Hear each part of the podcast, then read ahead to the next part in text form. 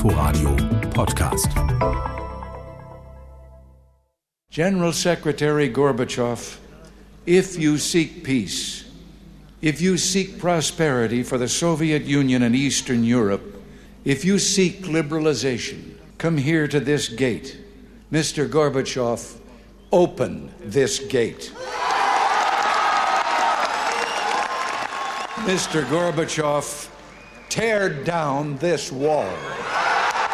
So reden sich die Mächtigen der Welt an. Der US-Präsident Ronald Reagan am 12. Juni 1987 mit dem Rücken zum nach wie vor geschlossenen Brandenburger Tor bei seinem zweiten Berlin-Besuch. Der Schauplatz ist wohl inszeniert mit einem Fenster in der schusssicheren Rückwand, ein Fenster, das den Blick auf die Mauer freigibt. Die ist weiß getüncht worden, wohl von Westseite aus, aber längst wieder mit Schriften übersät. Dem später so berühmten Satz wird erstmal wenig Beachtung geschenkt. Mein Name ist Harald Asel. Willkommen zu Berlin Schicksalsjahre einer Stadt. Eine Chronik in 30 Folgen vom Mauerbau bis zur Wiedervereinigung. In diesem Jahr wird offiziell gefeiert, was das Zeug hält in Ost und West. 750 Jahre Berlin. Ein absurder Showkampf der Systeme, wie der Spiegel findet. Internationale Stars in beiden Stadthälften, eine verdruckste Einladungspolitik und verschämtes Händedrücken zwischen Politikern, die sich gegenseitig nicht anerkennen. Holprige Reime und dicke Luft. Das ist wörtlich zu nehmen. Vom nahen Turme kündet die Fanfare, Berlin wird 750 Jahre. Die Luftqualität in Berlin, und da kann man jetzt sagen, Ost wie West, war wirklich sehr, sehr schlecht. Schlechter, als sie heute in Peking ist. Wir waren wirklich eingeräuchert. Martin Lutz arbeitet als Meteorologe beim Berliner Senat. Im Winter 86, 87 fällt das Thermometer auf unter minus 20 Grad. Der Wind weht aus südlicher Richtung, aus den Industriezentren der DDR. Und in Ost- wie Westberlin werden in den Privatwohnungen kräftig Braunkohlebriketts verfeuert. In Berlin ist heute früh Smog-Alarm der Stufe 1 ausgelöst worden. Gleichzeitig verhängte die Senatsumweltverwaltung ein Fahrverbot. Ausgenommen davon sind schadstoffarme Autos sowie Busse, Taxis, Polizei und Hilfsfahrzeuge. Auch der Transitverkehr und Reisen in die DDR sind erlaubt. Wer kein Auto mit Plakette hatte, der musste, wenn er angehalten wurde von der Polizei, und da waren über 600 Polizisten verstreut in der Stadt und hatten da Kontrollstellen, der musste sein Auto dort stehen lassen. Also das war ziemlich hart.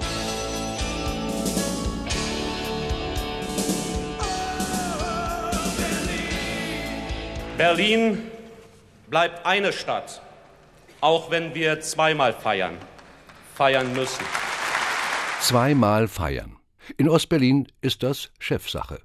Dem Festkomitee sitzt Erich Honecker vor. In Westberlin erprobt man lieber dezentrale Konzepte und freut sich, dass die Tour de France in der Stadt startet. Hans-Joachim Seppelt vor dem Schloss Charlottenburg. Ja, genau in der Schlossstraße und hier ist schon die Hölle los, könnte man sagen. Dicht gedrängt die Zuschauermassen an den Absperrungen und man kann eigentlich sagen, der Tourtross, der zieht wie ein Jahrmarkt von Ort zu Ort in Berlin.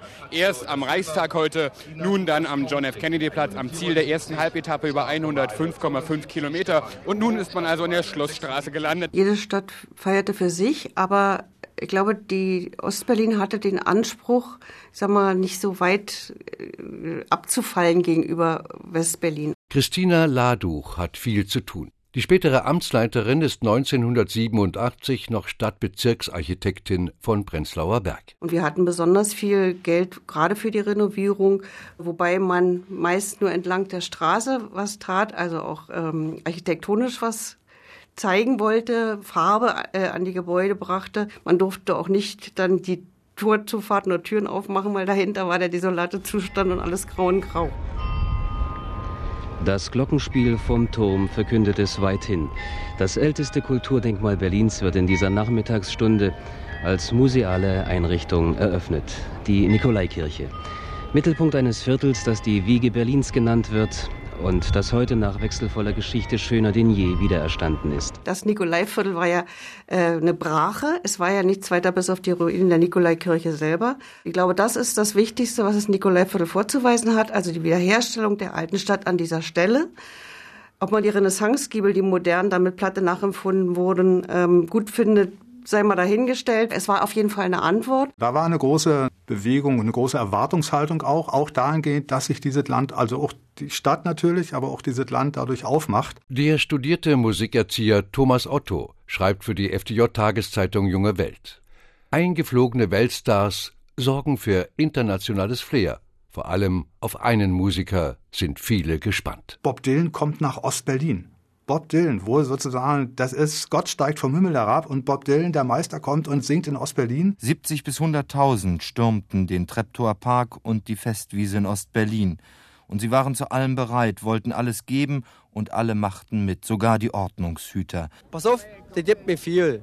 Wenn er drüben abgesagt hat und hierher kommt, in den DDR, ist das für mich viel. Was sie nicht wussten, was auch keine, zunächst keine Rolle gespielt hat an dem Abend, war, dass das Konzert eigentlich gar nicht für Ostberlin vorgesehen war, sondern eigentlich für Westberlin. Es ist nicht so, dass uns das jetzt einen finanziellen Gewinn bringt, eher einen vielleicht kleineren Verlust.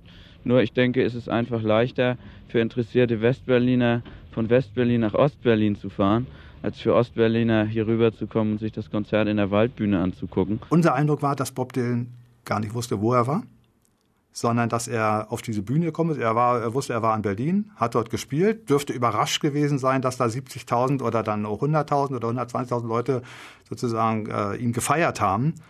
Hat an dem Abend keinen Mucks gesagt, also hat kein Hallo, sonst irgendwas gesagt, was eine riesen Enttäuschung logischerweise bei den Leuten da war. Uns war völlig klar, dass wir mit dem Album Casablanca an, an die Substanz gehen. Anders als der immer schweigsame Dylan stellen sich einheimische Musiker den Wünschen des Publikums. Die Band City um Sänger Toni Kral erzählt im Konzeptalbum Casablanca vordergründig von eigenen Kinoerlebnissen. Die absoluten Reizzeilen auf der Platte waren in dem Lied Halb und Halb versteckt, wo die DDR als ein halbes Land und äh, Berlin als eine zerschnittene Stadt beschrieben wurde.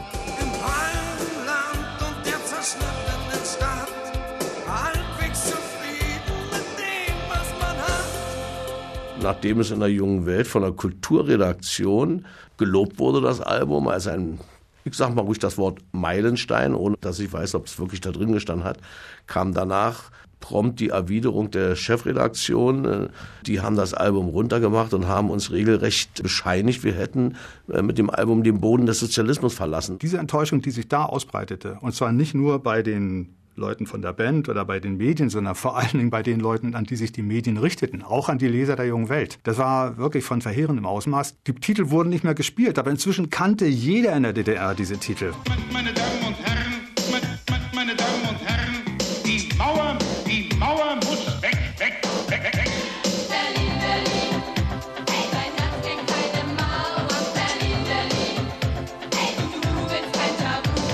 John F und die Gropius-Lerchen schallen von Westberlin über die Mauer. Auf dem Kurfürstendamm erhitzt der Skulpturenboulevard die Gemüter. Zwei Riesenkondome auf Kränen sollen zum Platzen gebracht werden. Das Künstlerpaar Kienholz zieht seinen Entwurf nach Protesten zurück. Ein Turm von rot-weißen Absperrgittern an der Joachimsthaler Straße wird zum Hassobjekt. Noch mehr aber die Skulptur Zwei Cadillacs in Form der nackten Maya von Wolf Vostell die noch heute mitten auf dem Rathenauplatz zu sehen ist. Sie haben dieses Kunstwerk aufgebaut. Sind Sie beeindruckt oder sogar auch schockiert von der Reaktion der Leute um Sie herum? Auch wissen Sie, wenn man als Künstler 30 Jahre arbeitet, ist man von nichts mehr schockiert. Ich kenne doch die Welt, ich kenne die Menschen. Wenn die Fremden kommen und sehen so etwas, die Westdeutschen, die eigentlich Berlin unterstützen, geldlich, die müssen sagen, die Berliner sind belämmert, die haben nicht nur eine Meise, sondern ein Nest voll. Wir sind heute Vormittag mal durch Kreuzberg gefahren. Wir haben uns das ganze Kreuzberg mal angeschaut und äh, wie soll ich sagen, es lässt nachdenken, was hier eigentlich vor sich geht. Ob das jetzt das Problem der Ausländer ist oder der Hausbesetzer oder, oder, oder, ja. Es ist einfach nicht das Berlin, was wir eigentlich im Westen vielleicht meinen vorzufinden. Das Ausmaß war schon erschreckend. Die Oranienstraße war ein Schlachtfeld. Der 1. Mai 1987 hat sich nicht nur bei den Beteiligten tief ins Gedächtnis eingebrannt. Er stellt einen Höhepunkt in der Auseinandersetzung zwischen Staatsgewalt und Alternativszene dar.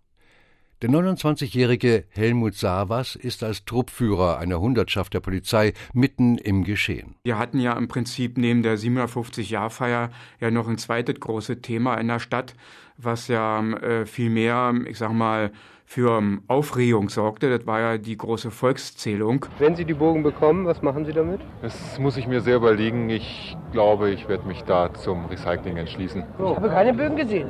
Wenn Sie sie sehen, was machen Sie damit? Oh, nix wie weg. Es ist nicht etwa so, dass man sagen kann, in Reitendorf oder Zehlendorf äh, ist alles wunderbar und in Kreuzberg ist es dagegen schlimm. Innensenator Wilhelm Kewenig ist selbst als Volkszähler unterwegs. Doch die Bürger bleiben skeptisch. In Zeiten vor dem Internet haben sie bei der Preisgabe ihrer Daten noch Bedenken. Vier Jahre zuvor sind die auch vom Bundesverfassungsgericht geteilt worden. Im alternativen Zentrum Mehringhof sitzt die Berliner Boykott-Initiative. Und dort findet am Morgen des 1. Mai eine Razzia der Polizei statt. Für die linke Szene war das natürlich ein Verwüsten gewesen, äh, logischerweise, sodass die Stimmung schon in den Morgenstunden ja, ich sag mal, gereizt war. Wir wissen und wir wussten schon lange, äh, dass äh, die Autonomen in Kreuzberg auf ihre Weise äh, Geburtstag feiern wollten. Ich meine, das sind die Anti-Berliner, die sich hier gesagt haben, wir müssen mal einen Gegenpunkt setzen. Ursache ist, dass heute der Mehringhof durchsucht wurde, woraufhin hier zwei Straßensperren errichtet wurden. Ein Bauwagen und noch irgend sowas, was halt die Straße blockiert hat. Demonstranten. Ja, kamen die ersten Bullen an, haben anstatt die Straßensperre zu beschädigen, zu beseitigen. Ja, ähm, Stellung bezogen, haben angefangen, die Punks einzukesseln. Es wurden halt immer mehr Bullen. Also wirklich, sie haben nur provoziert. Nach unseren Informationen ist keineswegs provoziert worden, aber selbstverständlich ist es so, dass man hinterher immer einen Schuldigen und möglichst die Polizei sucht. Aus dem Straßenfest heraus äh, war alles erstmal völlig friedlich. Eine Truppe ist da ähm, abgespaltet. Linke Aktivisten, die meinten, sie müssten einen Racheakt üben für die Durchsuchung des Mehringhofs am Morgen und müssten mal einen Funkwagen umstoßen und den Funkwagen mit Steinen bewerfen und zogen sich ja dann sofort auch wieder zurück und suchten Deckung unter den friedlichen Lausitzer Platzbesuchern. Ich glaube, ich bin im Krieg hier. Ich habe eben eine Frau gesehen, die mit Kinderwagen und in Angst und der Vater hinterher und nach seiner Frau schreien, weglaufen gesehen habe. Das sind Szenen, die, die, die erlebst du höchstens, was weiß ich, im, im Libanon über den Fernsehen und sehr weit weg. Also es ist unbegreiflich. Die Situation eskaliert. Ein geschockter Passant schildert einem SFB-Reporter seine Eindrücke. Und der Journalist berichtet, wie es in der Nacht weitergeht. Zwischen Kotti und Lausitzer Platz lodern zehn, zwölf Feuer, Barrikaden werden errichtet, Plakatwände eingerissen, Autos auf die Straße gewuchtet und angezündet. Am Heinrichplatz brennt ein Loschzug der Feuerwehr. Daneben explodiert ein Bagger. Die Demonstranten haben sich Skalitzer, Ecke Wiener Straße, unter der Hochbahn versammelt. An der Ecke wird der Bolle Supermarkt geplündert, Bier und Sekt gehen herum, Schnapsflaschen explodieren im Feuer. Es wird getanzt und getrommelt. Die Probleme der Kreuzberger Ladeninhaber sind vielschichtig nach der Krawallnacht Anfang Mai. Eines ist vielen jedoch jetzt schon klar. Die Ladenbesitzer werden trotz der versprochenen schnellen und unbürokratischen Hilfe gehörig draufzahlen müssen. Also wir haben ganz konkrete Umsatzverluste bemerkt. Das heißt also die ersten zwei Tage, Montag und Dienstag nach den Krawallen, waren sehr viel Schaulustige hier, sodass also der Umsatz noch einigermaßen gehalten wurde. Und jetzt stellen wir fest, dadurch, dass also Bolle nicht mehr da ist und unsere Ecke dadurch uninteressant ist, dass der Umsatz sehr rapide zurückgegangen ist. Das Image von Kreuzberg ist ramponiert. Während des Regenbesuchs im Juni wird ein Teil des Bezirks völlig von der Außenwelt abgeriegelt. Die restliche Stadt versinkt im Verkehrschaos, während der US-Präsident am Brandenburger Tor den obligatorischen deutschen Satz spricht. For I join you as I join your fellow countrymen in the West in this firm this unalterable belief, es gibt nur ein Berlin. Berlin war und ist immer eine Mischung aus Weltstadt und Provinz. Das wird gerade anlässlich der 750-Jahr-Feiern deutlich. Die heftigsten Auseinandersetzungen werden immer um die Frage geführt, wer dazugehören darf oder wer nicht dazugehören will. Am pfiffigsten konterkarieren einige Aufkleber auf DDR-Autos diese Manie. Zu lesen ist 724 Jahre Halberstadt oder 781 Jahre Dresden. So alt wird Berlin nie. Berlin, Schicksalsjahre einer Stadt. Chronik der Teilung in 30 Folgen. Von Harald Asel und Jens Lehmann. Sprecher Uwe Müller. Ein Inforadio-Podcast. in Kooperation mit dem RBB Fernsehen.